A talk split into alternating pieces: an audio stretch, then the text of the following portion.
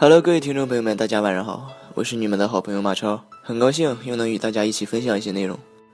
那咱们今天不说唐诗，不说宋词，咱们说一说前几天我去电影院看的一场电影。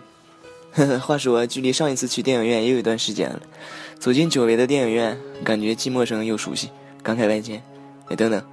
这有点跑题，那咱们接着说，我那天看的由林依晨、姜武等主演的《神秘家族》这部电影。故事讲述的是一个被性侵的小女孩，从内心的重重阴影中走出来的故事。那好，咱们这期节目就到这里，下期再见。哈，跟大家开个小玩笑。言归正传，故事是这样的：故事呢是发生在一个居住在海边城市的一个家庭里。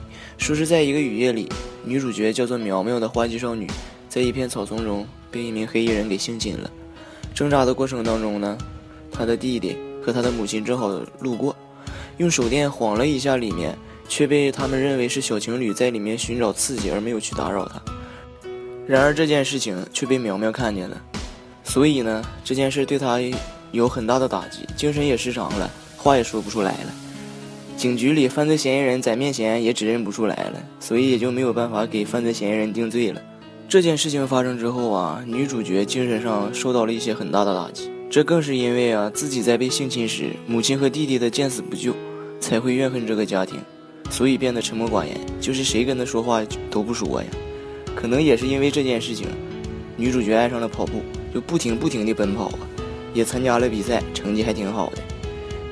但是家人知道这件事情，心里愧疚啊，不能让这个犯罪嫌疑人再次逍遥法外呀。于是家人吧就在一个夜里找到了这个犯罪嫌疑人，并私自把他绑起来，放在了家里的地下室里，说：“我就是要弄死你，你有招吗？”然而这一切的一切，女主角都不知道。那么就在这个平安夜里，黑衣人挣脱了魔爪啊，不是挣脱了绳索，将弟弟残忍的杀害。女主角回去的时候为时已晚，黑衣人早已经丧心病狂了，杀红眼了。眼看着自己的父母倒在了自己的面前，却无能为力。母亲在剩下最后一口气的时候。将女儿苗苗推出了门外，锁上了屋门，引燃了屋内的汽油，与黑衣人同归于尽。这部影片吧，是由现实插入回忆的方式来表达的。然后在平安夜忌日那天，女主角在梦中做了各种各样可能去救她家人的梦，从而想要来弥补自己当时不能够救家人的愧疚。然而这一切都是徒劳的，这让女主角心里又受到了一层严重的打击。这时候呢，观众可能看着就正蒙圈呢。正当这时候，结尾处的老婆婆的出现，让这个故事更加连贯了起来。或许呢，这个老婆婆帮助她从过去的黑暗中走了出来，可想而知，最后女主角不再纠结过去的重重噩梦记忆了，也露出了自信的笑容，影片也就画上圆满的句号了。不得不说，寓意还是挺好的。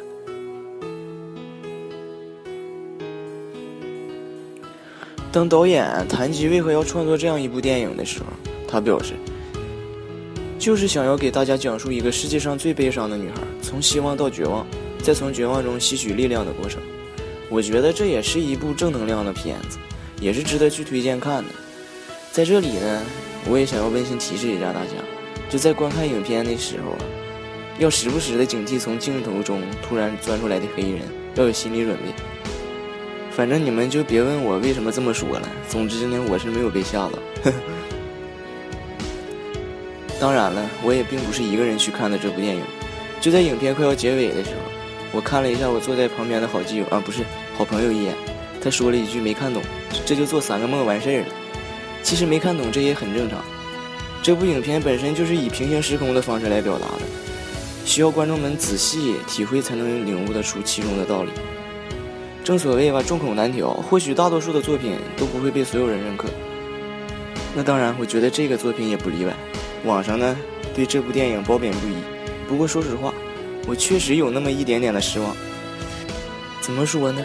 打着悬疑犯罪片的旗号，上演了一部在梦中葫芦娃救爷爷的剧情。说是悬疑片，剧情还不够；说是推理犯罪片，还欠火候。那咱们就把它定位在伦理励志片吧。总之，感觉开始剧情拖沓。随后变得紧张。女主角林依晨扮演的苗苗，时不时的海豚音更是让我头皮发麻呀。然而回头一看呢，又可以说每一个情节在剧中都是必不可少的。或许呢，这是艺术的另一种表达方式。这也是一部不走寻常路、敢于颠覆传统的悬疑犯罪片的电影。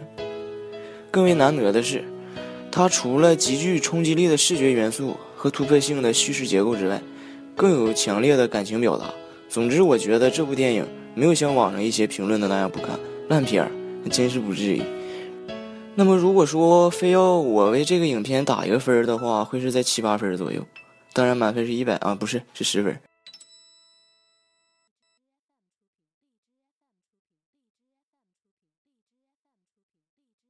真是十分，说错了啊。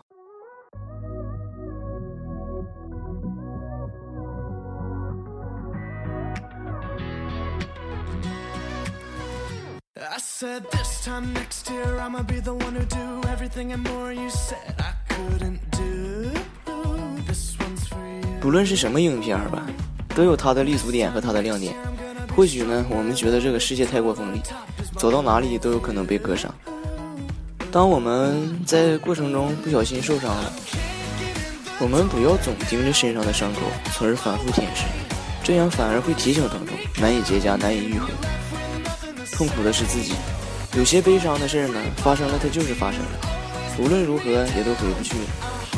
不如昂首阔步朝前走，那样不更好？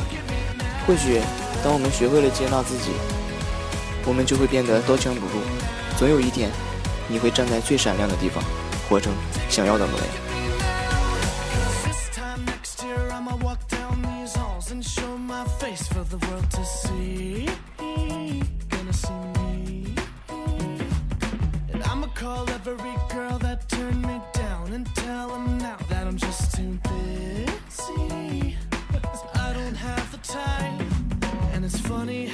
So-called friends who'd always left me alone are suddenly running into me and blowing up my phone. I'm kicking in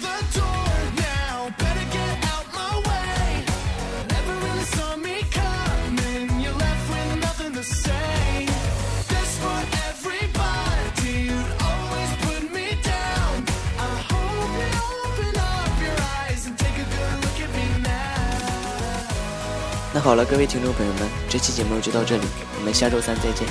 哎，等等，再多唠叨一句啊！希望大家在听播音的时候，喜欢我的转转发、点点关注啥的，留下你们的足迹。同时呢，也希望各位听众朋友们可以多多的提出宝贵的意见，或许你们提出的意见是我前进的动力，让我做出让大家更满意的节目。还有呢，就是在我未来的节目里。我会不定时的在播音结尾处放上我唱的一小段歌曲，毕竟我喜欢这个东西，什么时候也不想把音乐放弃，请大家多多捧场吧。